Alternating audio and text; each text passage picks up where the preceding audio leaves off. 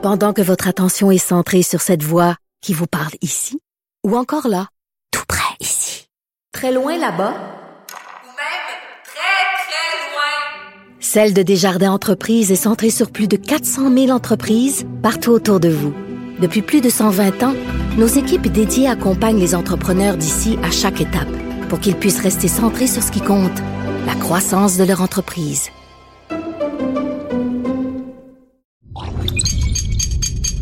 Cube Radio. Salut, c'est Charles Dran avec l'équipe dans 5 minutes. On s'intéresse aux sciences, à l'histoire et à l'actualité. Aujourd'hui, on parle de violence et de criminalité. La violence euh, semble avoir augmenté partout au Québec durant la pandémie. Au moment d'écrire ces lignes, le territoire de la ville de Montréal comptait déjà plus de 22 homicides et l'année n'est pas terminée. Mais quand on se compare avec nos voisins du Sud, on se console un peu. Aux États-Unis, en 2020, il y a eu plus de 21 000 meurtres, 4 900 homicides de plus que l'année précédente. Alors, qu'est-ce qui explique cette augmentation fulgurante? Véronique Morin nous trace un portrait de la situation. Attention ici, sujet difficile pour oreilles averties seulement. Les États-Unis ont connu leur plus forte augmentation d'homicides en un an en 2020, selon les chiffres publiés à la fin septembre par le FBI, et certaines villes atteignent des records.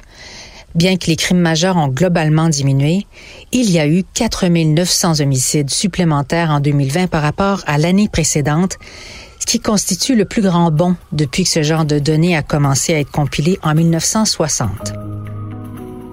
Il n'y a pas d'explication simple à cette forte augmentation, mais un certain nombre de facteurs clés, interreliés, sont à l'origine de la violence, notamment le bilan économique et social de la pandémie, les théories complotistes qui ont gagné du terrain, fragilisant la santé mentale des gens, et une forte augmentation des achats d'armes à feu.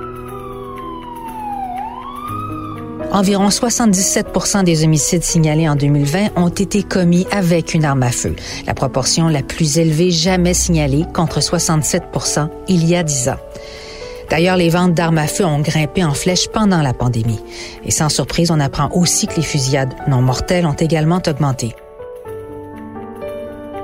Le rapport du FBI qui compile le nombre de crimes signalés par près de 16 000 organismes chargés de l'application des lois a également montré que les meurtres étaient plus répandus dans toutes les régions des États-Unis et ne se limitaient pas aux grandes villes. La répartition géographique plus large des meurtres diffère des décennies précédentes. En 1990, New York et Los Angeles représentaient 14 des homicides du pays contre 4 en 2020.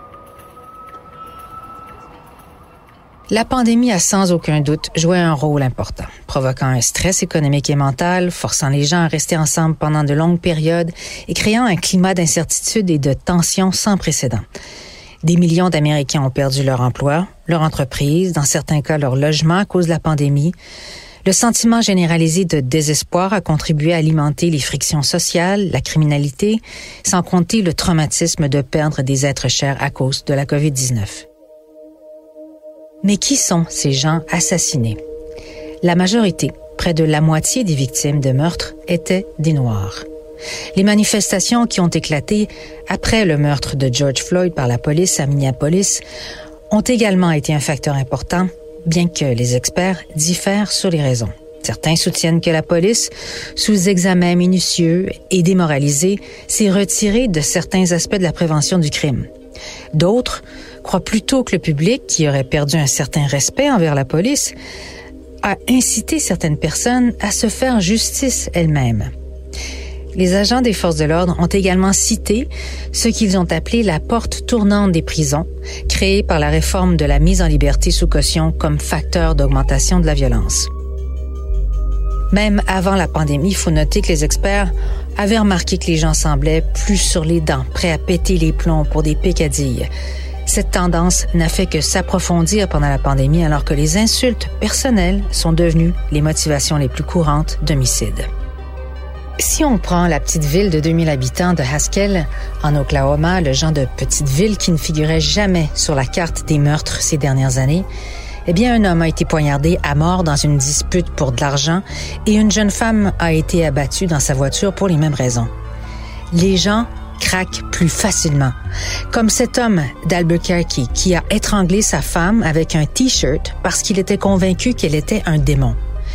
Ou encore ce père de famille se disant éclairé par Kiwanen qui a harponné mortellement ses deux enfants de 10 mois et de 2 ans parce qu'il croyait qu'ils allaient se transformer en monstres. D'ailleurs, parmi les 21 000 victimes de meurtres aux États-Unis, on retrouve 1400 enfants, alors que plus de 5 000 ont été blessés volontairement avec une arme à feu dans le but de les tuer. Étant donné que les gens restaient beaucoup plus à la maison pendant la pandémie, certaines catégories comme les cambriolages ont chuté en 2020. Heureusement, il y a ça de bon. Et les crimes majeurs dans l'ensemble ont chuté d'environ 5% La tendance à la baisse de la criminalité globale se poursuit. Pourtant, pendant ce temps, le taux d'homicide continue d'augmenter même en 2021. Difficile de prédire combien de temps cette vague actuelle de crimes violents va durer. Il y a plus d'armes à feu que d'Américains sur leur territoire. Mais quand on demande aux Américains pourquoi ils se sentent obligés d'avoir un fusil, euh, ils répondent tout naturellement que c'est pour se protéger.